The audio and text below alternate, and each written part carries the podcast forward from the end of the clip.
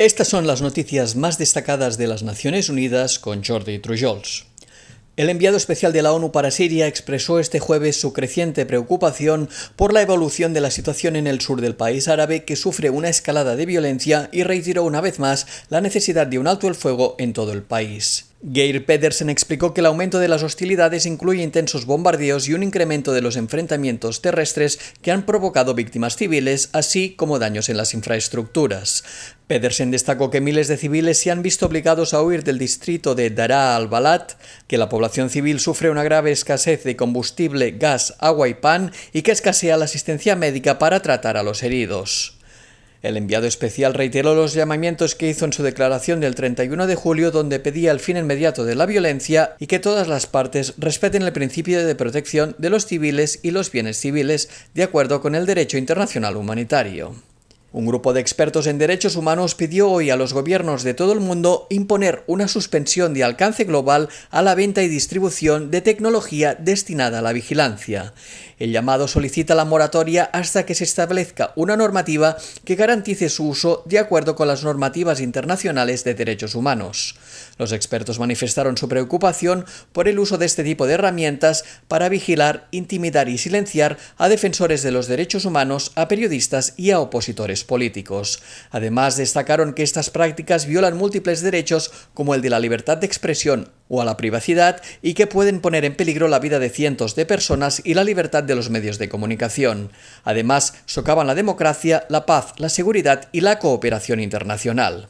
Los especialistas recordaron que la investigación publicada el pasado 18 de julio por Amnistía Internacional desveló una vigilancia generalizada de los dispositivos móviles de cientos de periodistas, defensores de los derechos humanos y dirigentes políticos, mediante el programa espía Pegasus de la firma tecnológica israelí NSO Group.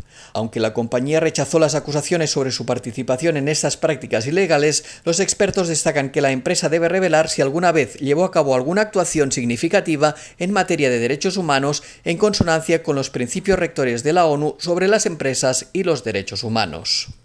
Siguiendo con temas de derechos humanos, otro grupo de expertos instaron al gobierno de Ghana a rechazar un proyecto de ley sobre valores familiares, afirmando que busca establecer un régimen de discriminación y violencia contra la comunidad LGTBI auspiciado por el Estado. Los especialistas afirman que el anteproyecto defiende que cualquier persona que se desvíe de un estándar arbitrario de orientación sexual o identidad de género debe ser inmediatamente considerada peligrosa, enferma o antisocial, y que este tipo de leyes son un ejemplo de manual de discriminación. Añadieron que fomenta prácticas profundamente perjudiciales que equivalen a malos tratos y conducen a la tortura, como las llamadas terapias de conversión y otras violaciones atroces como los procedimientos médicos innecesarios en niños intersexuales y la llamada violación correctiva para las mujeres. Los expertos concluyeron que la adopción total o parcial de la ley equivaldría a una violación de una serie de normas de derechos humanos, entre ellas la de la prohibición total de la tortura. El secretario general de la ONU recordó hoy que la pandemia del COVID-19 ha evidenciado la extrema necesidad del tipo de cambio radical que buscan los jóvenes.